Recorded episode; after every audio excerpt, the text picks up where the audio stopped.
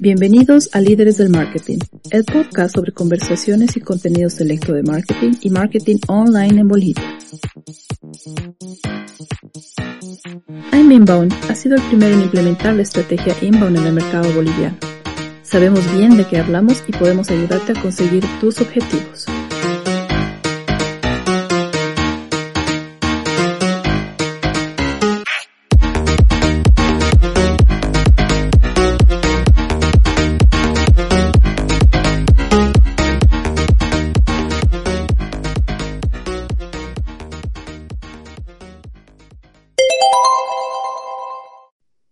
¿Qué tal? ¿Cómo están? Aquí estamos una vez más en Inbound Marketing, lo que son los podcasts. Es un placer tener en esta oportunidad a Javier Lavallos, él es en España, él es, eh, pues, tiene mucha experiencia en cuestión también de Grow Hacking, nos va a contar un poquito de Grow Hacking. ¿Cómo estás, Javier? Pues muy bien, Abigail, muchísimas gracias por eh, invitarme también y por permitirme un espacio donde puedo hablar de, mi pasión, que no es otra que el growth. Yo he escuchado, he escuchado estos últimos tiempos eh, mucho el growth hacking. En realidad es una gran oportunidad para muchas empresas este conocimiento. Querido Javier, te pediría que nos cuentes qué es growth hacking. Bueno, si lo hacemos para no extendernos muchísimo y lo hacemos muy reducido, yo diría que hay una frase que lo puede definir bastante bien, que es la aplicación de soluciones creativas a problemas reales. Cuando lo llevamos al mundo de la empresa son problemas de empresa, pero yo creo que, que la mentalidad de growth o el mindset, como se le conoce más extendidamente, aplica a todos los ámbitos de tu vida, no solo a la parte profesional, sino es una forma diferente de abordar eh, los problemas o los retos que tienes eh, por delante. Y en el mundo del negocio, para cerrar un poco la definición, como lo hacemos es a partir de generamos hipótesis de crecimiento, pensamos que podemos crecer nuestro negocio haciendo esto, pues lo que hacemos en el growth hacking es cómo somos capaces de validar esas hipótesis de crecimiento. Y a partir de aquí lo que hacemos es pequeños experimentos que apoyados en datos nos dicen realmente si esa hipótesis de crecimiento, creo que si cambiamos esto en nuestra página web vamos a tener más eh, leads o más contactos, al final el experimento nos valida si eso es real o no es real, para hacerlo muy conciso. Ahí sí nos cerró el, concepto, estimado Javier, acá en esta, en esta sesión. Y te tengo una pregunta también que quisiera que te extiendas un poco más. Es, ¿cómo empezó tu carrera? He visto tu background, es muy interesante porque dices que aportaste a muchos proyectos en todo el mundo y hoy más que nunca estamos más conectados, ¿cierto? Cuéntanos, ¿cómo empezó tu carrera? ¿Cuál fue tu motivación con todo esto? Pues eh, yo empecé, yo, soy trabajador o empleado en serie para pasar a ser emprendedor en serie.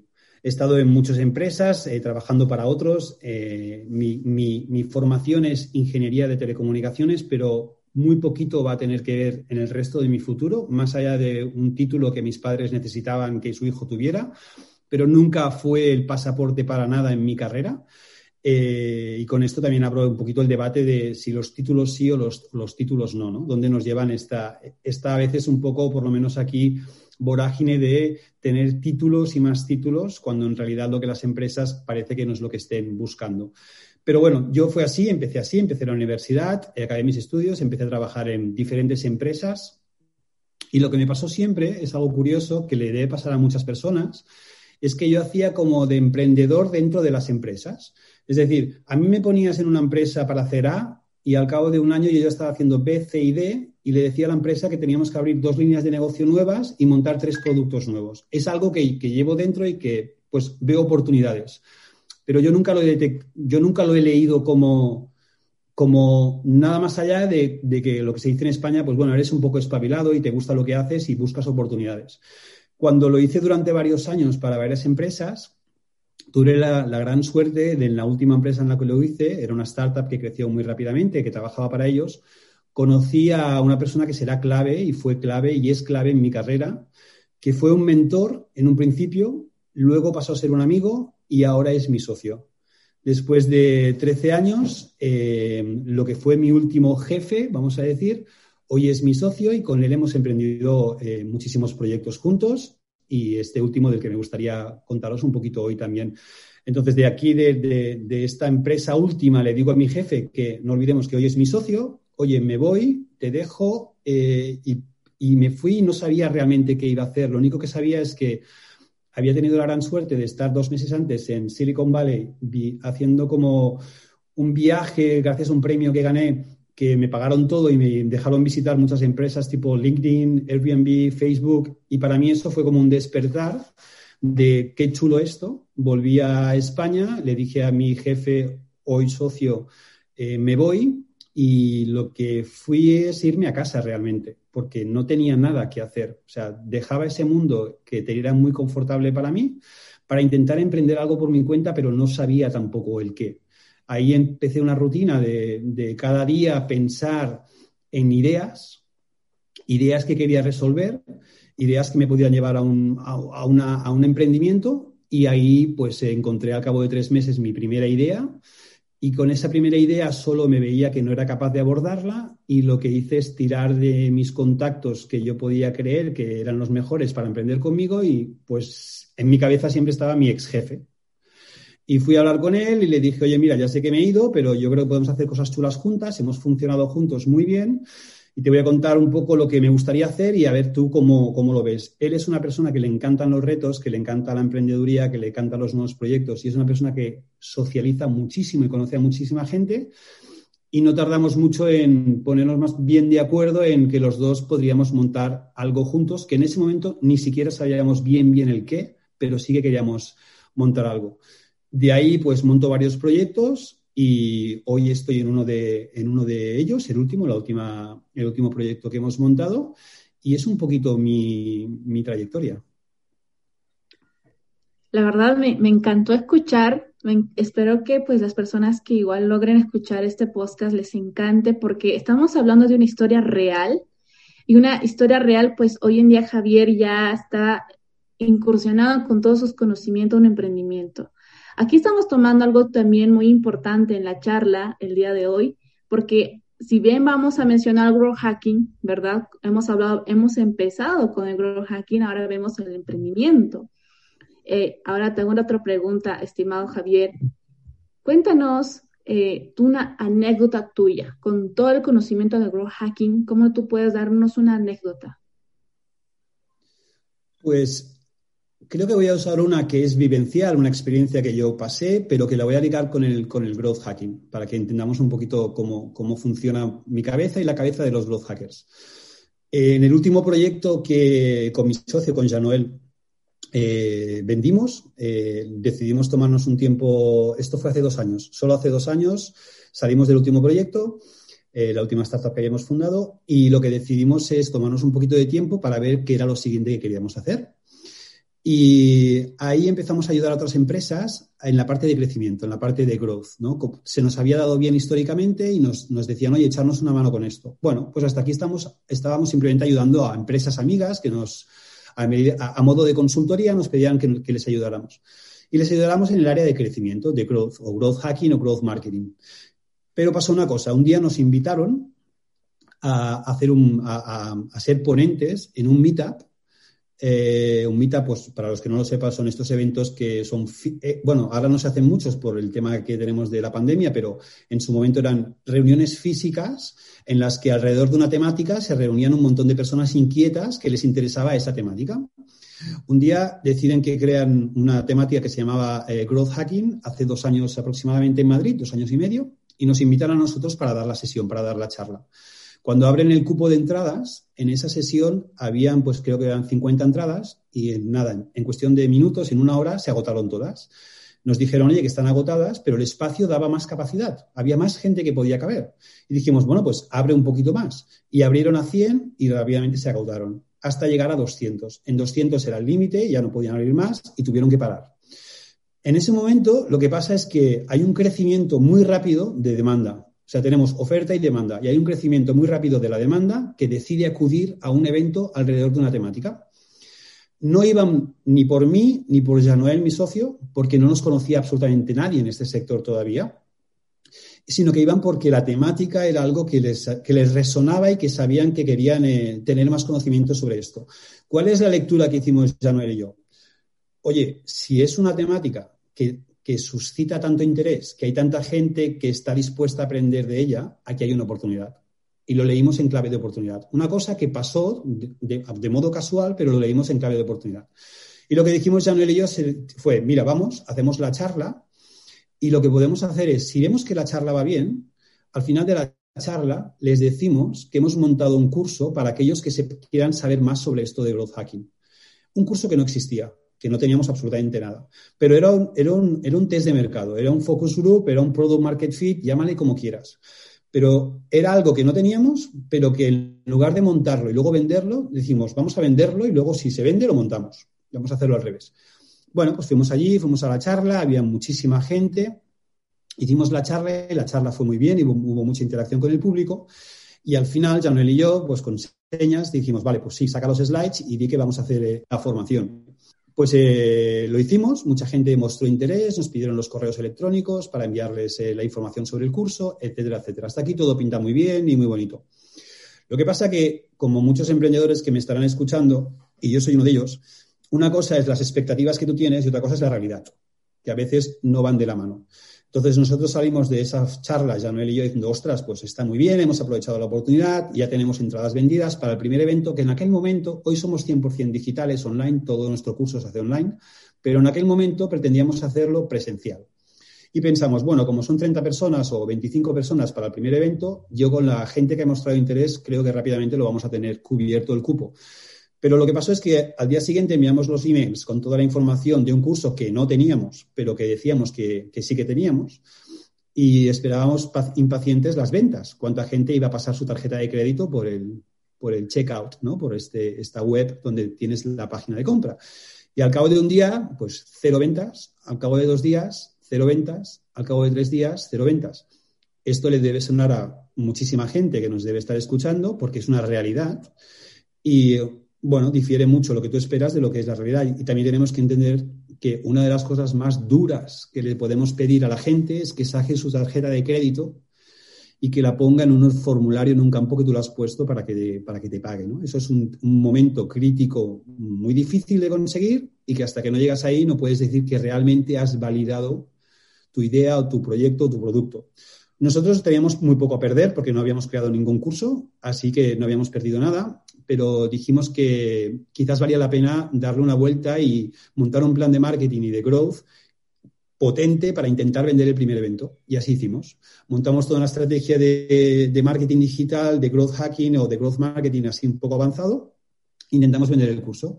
El curso era, pues, eh, el día 15, por ejemplo, por decirte algo, no recuerdo la fecha, y el día 10 todavía no teníamos todas las entradas vendidas, todavía no sabíamos si íbamos a, vender lo que teníamos que vender y no habíamos empezado ninguna de las ponencias, ninguna de las sesiones del curso estaban hechas, cero slides, no había nada. Dijimos que hasta que no llegáramos por lo menos a 25 ventas, no empezaríamos a hacer la, a hacer la presentación y que si no llegábamos a las 25 ventas, era tan fácil como decirle a la gente, pues mira, ha pasado tal y finalmente no va a haber la formación, os devolvemos el dinero y aquí tenéis todo. Eh, cinco días antes se hizo la venta número 25 y dijimos, genial, lo celebramos, ahora hay que ponerse manos a la obra. Nos pusimos manos a la obra, hicimos el curso, funcionó muy, muy, muy bien.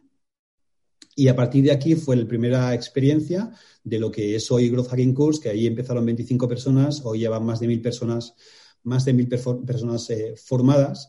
Y yo creo que el gran aprendizaje de esto que me gustaría que la gente se llevara es que invertimos las reglas del juego en lugar de crear un producto, trabajártelo, eh, intentar hacer toda la web, los perfiles de social, los contenidos, el producto, el packaging, los que son físicos, etcétera, y luego ir al mercado a venderlo, nosotros invertimos las reglas. Vamos a venderlo y si vemos que hay algo que se puede hacer, entonces lo vamos a, lo vamos a realmente producir. Esto es una mentalidad que creo que rompe todos los esquemas que venimos de la forma tradicional, pero que un growth hacker, eh, este es un ejemplo, no es que funcionen siempre así, pero es un ejemplo de cómo aborda este tipo de situaciones. ¿Qué es lo mínimo que tengo que hacer para probar que realmente hay un negocio detrás? Y lo mínimo era decir, en nuestro caso, que lo teníamos, dar una charla, coger autoridad, que la gente diga, vale, me los creo y me gustaría formarme con ellos, eso es lo mínimo para la barbaridad que hay negocio. Luego, una vez hay negocio, tienes que producir, evidentemente, y es lo que hicimos. Pero creo que es un buen ejemplo de una anécdota nuestra de cómo comenzó esta formación a realmente dónde ha llegado hoy, que ha crecido muchísimo, pero empezó de una forma como la que os he explicado, no de ninguna otra. Tú lo dijiste muy bien, Javier, rompe todo esquema. A todos los emprendedores que nos escuchan, pues tomen apunte seguramente. Y, y, claro, que creo que todo emprendimiento surge también de una pasión, ¿no? Tú haces lo que te encanta hacer y como te gustaría dar ese toque, ¿verdad? Como eres. En este caso, tú le pusiste esa forma y obviamente te fue muy bien. Tengo una pregunta, estimado Javier. ¿Cuál es tu pasión? con el grow hacking, con, lo que nos contás? Yo, yo, tengo como, qué buena pregunta, yo tengo dos pasiones, eh, así las más potentes en mi vida, las que mueven mi corazón, las que mi motor, que son, son a lo que me dedico profesionalmente y mis hijas. Son las dos pasiones que tengo. Pero hay algo que cruza las dos pasiones, que es el crecimiento. Mis hijas están en edad de crecer y están creciendo a todos los niveles, están conociendo un mundo nuevo y están creando sus estructuras mentales para afrontar los retos que le vienen en, en, su bonita vida que les llega por delante. Y ahí la forma, la óptica, la forma, la mirada en la que tú afrontas las cosas puede cambiar tu devenir en el futuro. Y ahí hay cosas súper bonitas, ¿no? Porque los niños son muy inocentes y además están en un momento en el que hasta los 8, 9, 10 años realmente no tienen prejuicios y entonces experimentan absolutamente todo. Tú no les digas, no toques eh, con no, no, saltes encima del charco de la lluvia, porque tiene que sentirlo. Hasta que este niño no lo siente, no lo ve, quiere experimentarlo. Y eso se lleva a un aprendizaje interno que le llevará al siguiente charco. En el growth es lo mismo. Tenemos que hacer pequeños experimentos que nos enseñan a vivir algo vivencial que ha pasado aquí y que nos da la pista para dónde está el siguiente. Tradicionalmente, en, la, en, la, en el sector de, digital o de online, internet marketing, estamos, venimos arrastrando temas de que cada cosa que queremos hacer es un largo desarrollo, costoso en tiempo, en recursos, en dinero, cuando las cosas se pueden romper en pequeños experimentos que nos dan pistas para saber dónde está el siguiente salto, dónde tengo que ir. Y no una línea recta, que es que yo lo veo como un túnel, ¿no? Que tú entras por la entrada y no ves el sol hasta la salida. Y como te hayas equivocado de, camino, a la salida no hay sol. Te has equivocado de túnel. Yo lo que propongo es, y la, metodología de Blockchain propone es, vamos a entender por el camino si vamos bien o vamos mal. ¿Quién no querría saber por el camino si va bien o va mal? Esto que es tan evidente y tan de sentido común es simplemente una metodología y es una ciencia apoyada en datos, que es lo que explicamos en el curso. Si me preguntas mi pasión, mi pasión siempre ha sido una pasión escondida, que es la de enseñar, la de, la de transmitir conocimiento, pero, pero nunca la he descubierto hasta que hice la primera formación de Growth Hacking Course, en la que me puse delante de las personas y en la que sentí que había algo dentro de mí que resonaba a nivel de propósito de que estaba en el sitio adecuado transmitiendo los conocimientos adecuados a las personas adecuadas. Entonces, eso ha hecho como que es un propósito para mí también. Este, este o sea, es un, es un trabajo, pero que tiene detrás algo un poco más profundo y que va ligado también con lo que es mi pasión y creo que alinea un poco todo, todo lo que es en mi vida, que me ha llegado quizá un poco tarde, pero que, bueno, pues se ha alineado en, este momento, ¿no? Y todo tiene que ver a nivel de crecimiento, pero a todos los niveles, no solo a nivel de marketing digital, sino en muchas cosas. Es cómo miramos al mundo y a los retos profesionales que tenemos. Quiero también decir que una cosa que me ha marcado mucho a mí es que yo he pasado por muchísimas universidades, MBAs, todo lo que te puedes imaginar, y algunos muy prestigiosos, pero siempre he tenido un efecto que es el siguiente. Me gusta explicarlo del siguiente modo. Es, a mí siempre me han dicho, oye, mira, Xavi, el día que te pase A, haz B. Y se supone que me han dado la solución. Y se han quedado tan tranquilos porque me han explicado que el día que te pase A, haz B. El problema es que unos meses después o unos años después, ¡boom!, me pasa A. Y no me acuerdo de qué era la B. ¿Me explico? Eso me pasa mucho. Me ha pasado toda la vida. Le pasa a, todo, a, a muchísima gente. Entonces, ¿qué haces? Llamas a aquella persona y le dices, oye, Tú me dijiste que cuando me pasara A, que hiciera B. Pues hoy me ha pasado A, ¿me puedes recordar lo que es B? ¿Y qué dice esa persona? Oye, ¿no me estabas escuchando? Y tú tienes que reconocer que, que realmente no le prestas atención. ¿Por qué? Porque en ese momento tú no tenías A. No tenías el problema, no tenías la necesidad de conocer B, la solución. Entonces, es algo que me ha marcado toda la vida, este tipo de, educación. Entonces, yo creo mucho más en las educaciones vivenciales, en las que si te digo, oye, si te pasa, no te digo si te pasa, oye, te está pasando A ahora mismo. Y te voy a poner en situación. Eres un emprendedor, eres una persona que dirige el departamento de marketing. Tenemos este, este proyecto, ponte la camiseta. Este proyecto lo hemos creado hace, dos años, somos 10 en el equipo, y resulta que habíamos dicho que llegaríamos a este objetivo pero nos ha pasado esto. Mira, te enseño la analítica, aquí tienes los, datos, hemos creado esta, esta, landing page, pensamos que este copy podría funcionar y tenemos un problema que no funciona, pero tenemos 10 días para resolverlo. ¿Por dónde crees que podríamos ir? Entonces, esa persona en ese momento se acaba de hacer el problema suyo. Se acaba de hacer un problema, una, suyo, y lo tiene que resolver. Entonces, tú no le das B todavía, le dices que busque B, que es un poco como afrontamos toda la formación en Growth Hacking Course. Es es alumnocéntrico. Tú tienes el problema, yo me encargo de ponerte los buenos problemas, tú tienes el problema, tienes que resolverlo, busca B. En ese momento ellos están buscando, hay muchos retos en la formación, están buscando B. Y cuando encuentran lo que es su B, están pensando cómo será la B del profesor. Será, la mía es muy mala, es más buena, es como la del profesor, he dado en el punto. Entonces, ¿qué pasa? Cuando yo en ese momento les voy a decir, oye, esta es la B, ellos están como esponjas súper abiertos y quieren coger esa B, compararla con la suya, entender si han ido por el buen camino o no. Eso es vivencial, se les acaba de grabar a fuego, se les acaba de quedar dentro. El día que les vuelva a pasar ese A, no te preocupes, que no tienen que ir a coger el blog de notas, de apuntes del, curso que hicieron, a, repasar entre miles de hojas dónde estaba eso, porque lo llevan grabado en una vivencia dentro. Y esto es mágico es una forma de, explicar y hacer pedagogía que la estamos trasladando totalmente al curso y uno de los lemas es no cojas apuntes, sin, no te preocupes, si es que lo vas a sufrir, vas a tener el dolor tú y vas a tener que, resolverlo. Cuando acaban nuestros alumnos en Growth Hacking Course es bastante increíble porque si tú les preguntas, y me interesa porque a mí estos temas me interesan mucho, ¿no? Oye, ¿qué es lo que te llevas? Salen siempre dos cosas. Si, si estas siempre salen es me has cambiado la mentalidad, cuando realmente lo único que hemos hecho es poner el escenario, el buen escenario para que esa persona cambie su mentalidad. Porque si tú a alguien le dices, cambia tu mentalidad, no la va a cambiar. No entiende por qué tiene que hacerlo. Versus si lo pones en la experiencia, la va a cambiar. Y la segunda cosa que pasa es, que te dicen es, em, es que a partir de ahora ya no veo las cosas del mismo modo. Y eso es maravilloso. Cuando alguien ya no ve las cosas como las veía y te dice, oye, Xavi, te escribe un mail o Januel te escribe un, WhatsApp. ¿Sabes? Eh, estoy en el mismo sitio, con los mismos datos y veo oportunidades que antes no veía. Es que sus gafas de Growth Hacker ya están puestas. Wow, me quedé, me quedé atónica escuchar todo esto. Y lo digo en buen sentido porque es que, es que es toda la verdad. Y creo que hoy en día los emprendedores necesitan este tipo de consejos. Eh, las personas hoy en día quieren tener una solución ya, en un clic y nada, tenerlo ahí todo. Otra pregunta, estimado Javier, para nuestros emprendedores. ¿Qué nos recomiendas para quienes quieren empezar el mundo de Grow Hacking? Bueno, hay, la, buena noticia es que hay muchas formas, ¿vale? Hay muchas, eh, muchas maneras de hacerlo. Eh, yo os voy a explicar la que yo hice. Es, yo pasé muchos años eh, atendiendo a, meetups, ¿no? gente donde se reunía gente alrededor de esta temática. Leí muchísimo, seguía mucha gente, muchos blogs. o sea, me leí muchísimo y tuve que invertir mucho tiempo en formarme y eso me llevó tiempo.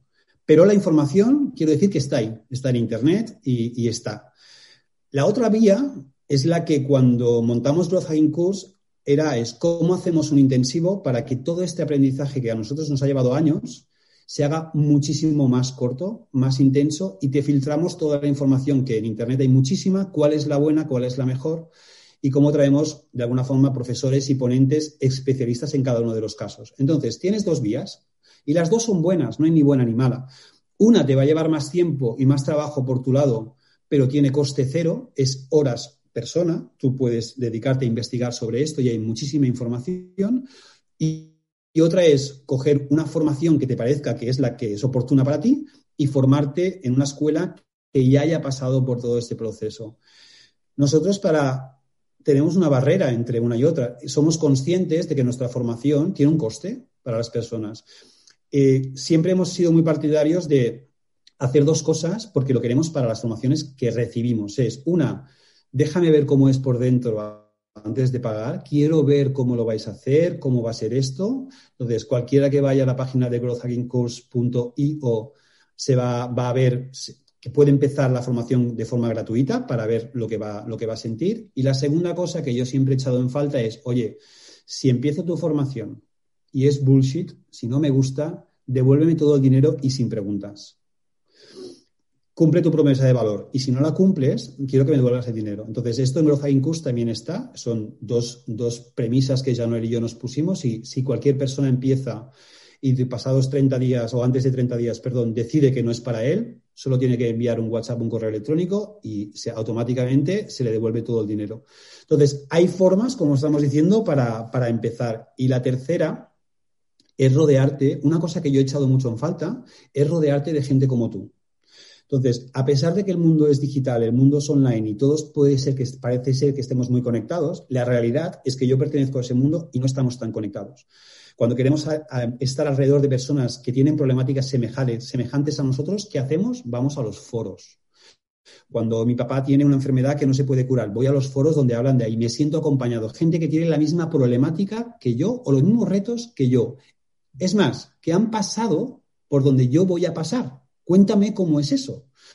Entonces, para ligarlo con nuestra formación, uno de los puntos que dijimos que esto tenía que existir era la persona que se forma tiene que tener una comunidad alrededor, al lado, que está de alguna forma apoyando y acompañándote en el camino. ¿Quién forma esta comunidad? Todas las personas que están estudiando en Growth Hacking están dentro de unos grupos de WhatsApp que también te sientes acompañado porque el viaje del emprendedor, a pesar de que TechCrunch nos lo pinta como muy bonito, es muy, muy duro. Entonces, hacer viajes solo cuando son duros es complicado. Por eso para nosotros fue fundamental crear una comunidad que te arropara para que vieras y desmitificaras que los problemas que tú tienes también los tienen otros. Porque a veces te sientes tonto. Te piensas que el tonto eres tú, que no te sale nada. Cuando en realidad es un proceso y un momento en el que todos vivimos y tenemos que pasar pero digamos que sabe mejor con una copa de vino y con una comunidad al lado que te está ayudando, te está diciendo que también pasaron por allí, vete por aquí, cambia el camino y vete por el otro lado. Es un poco un componente para nosotros imprescindible en cualquier tipo de formación. No puede ser te formo, ves mis vídeos y te vas, sino necesitamos crear un entorno para que esa persona se desarrolle y siga creciendo a nivel relacional con los otros profesionales del mismo sector. Hoy en día el COVID-19 ha dado eh, empuje a muchos, a mucha generación en realidad para que puedan formarse emprendedores, ¿cierto? Eh, nos has dado recomendaciones, hemos escuchado tu pasión, hemos escuchado la parte conceptual que nos decía de qué es Grow Hacking y pues nosotros eh, aquí entrevistando en estos momentos nos gustaría también escuchar, estimado Javier, cómo es que a los jóvenes, jóvenes que te hablo mira, te pinto este escenario. Jóvenes que están saliendo de la universidad, ¿verdad? Que en la universidad te dan ciertos chips, ¿verdad? Con toda la metodología de, calificación y todo lo demás. ¿Cómo tú empezaste a esa edad para que podamos actualizar estos tiempos, ¿no? Y me, y me gustaría escucharte cómo te puedes dirigir a estos jóvenes y quieren emprender. Claro, qué bueno, qué buena pregunta, porque ahí tengo una, una visión un poquito particular también. Yo creo que solo puedes, o sea, solo Buah, solo es muy duro, quizás. En muchas ocasiones aprendes cuando necesitas aprender. Y necesitas aprender cuando necesitas resolver un problema. De poco sirve que te enseñen cosas que vas a aprender si realmente no las puedes aplicar. Entonces, ¿cuándo aprendes de forma entusiasmada y acelerada? Cuando estás encontrando la solución a un problema que tienes real. ¿Vale? Si yo por decirte alguna cosa, ¿eh? se me estropea algo en mi cocina, voy a ir a YouTube, voy a ver ese vídeo y estoy alucinando de que me está dando todas las pistas para arreglar eso. Y cuando acabo de arreglarlo, me siento bien y el aprendizaje está ahí. Yo necesitaba aprender eso y es el momento en el que he acudido al aprendizaje. Las universidades y este tipo de cosas hacen su función, pero creo que te están sobrealimentando de información que quizás no necesites. Entonces, yendo a la pregunta, ¿cómo se lo diría a estas personas y estudiantes que están ahí? A mí me encantaría, o sea, poder decir, buscaros un proyecto. Puede ser vuestro, puede ser de otro, puede ser de, en una empresa, puede ser en prácticas, puede ser en buscaros un proyecto que os guste. Y si no lo encontráis, crearlo vosotros mismos. Y entonces empezar a aprender qué necesita ese proyecto, ese objetivo, para llegar a donde lo queréis llevar. Lo que aprenderás, como lo estás necesitando, estás aprendiendo aquello que necesitas para llevar, tiene un, tiene un fin al final. Y tú ves, afortunadamente en el mundo digital, los resultados de lo que tú aplicas se ven muy rápidamente. Entonces tienes lo que se llama el efecto rewarding, ¿no? Tienes un, un te, va diciendo que vas bien, que vas bien, que vas bien, ¿no? Y entonces esto, este ciclo es un ciclo virtuoso. Y yo nunca recomendaría a alguien, aprende de todo, eh, fórmate en esto, en esto, en esto, en esto, en esto. Quizás tengas que hacerlo, pero primero coge aquello que te resuelve ese problema que tienes que hacer. Por ejemplo, si tú arrancas una emprendeduría y eh, es digital 100% y es algo online, que vas a vender eh, productos, pues probablemente primero tendrás que aprender cómo montar un e-commerce, ¿no? Por ejemplo. pero todavía no tienes que aprender de analítica, de Google Analytics, ni de tráfico, ni de nada. No, no hagas el súper céntrate en lo que quieres solucionar. Ahora, cuando tengas el e-commerce y dirás, qué bonito me ha quedado, ahora quiero clientes. Ah, vale, pues ahora sí, ahora voy a buscar una formación que me traiga clientes. Y como estás centrada en esa formación, cuando viene el cliente número uno, dices, ostras, esto funciona. ¿Cómo voy a hacerlo para el cliente número dos? Hoy, ¿sabes qué? No tengo datos. No entiendo por qué el primero compró y el segundo no compró. Ahora es cuando se te enciende la bombilla y dices, ostras, necesitaría tener datos. ¿Y si estudio un poquito de cómo se pueden montar datos? es muy diferente que decir, oye, fórmate en, todo esto de métrica de datos, cómo montar una web, cómo hacer marketing, cómo hacer branding, cómo captar usuarios, cómo hacer lead magnets, no tiene sentido. Empieza por algo chiquitín y, yo, no, yo siempre digo, no hay excusa. Oye, si no tienes un proyecto al que unirte, créate el tuyo propio. Y los aprendizajes más chulos, más bonitos, van a salir a partir de que tú mismo eres el que lo está empujando y lo está echando. O sea que no hace falta que tengas un patrón, sí por un tema de dinero, no vamos a engañarnos pero en paralelo puedes seguir aprendiendo con, con, ese patrón o con tu propio proyecto. Genial, Javier. Muchas gracias. Y estoy segura que muchos de los estudiantes emprendedores también eh, puedan esto replicar. Este consejo es muy bonito. Javier, felicidades por todo lo que haces, por toda la trayectoria y el pedacito que nos contaste, la anécdota que más que una lección es una experiencia vivida para nosotros. Muchas gracias, Javier. Y pues con eso terminamos este podcast. Eh, muchas felicidades. Algo que quieras decir, me encantó, la verdad, hablar contigo, Javier. Genial, pues nada, a mí ya ves que me preguntabas por mi pasión y creo que se me nota, esto es mi pasión. sí, eh, demasiado. Me encanta. Y, bueno, invitar a toda la audiencia que haya sentido el, el, más pequeñito interés, que siga las reglas. Si esto le interesa y le puede ayudar, que se venga a nuestra web, a Hay una sesión gratuita. Pueden empezar y ver si esto es para ellos o no, si les resuena o no. Ahí está la invitación. Así que nosotros cerramos este podcast. Espero que les haya gustado. Chao, chao. Chao. Esperamos que la sesión haya sido de tu agrado y de mucho valor. Hasta la próxima.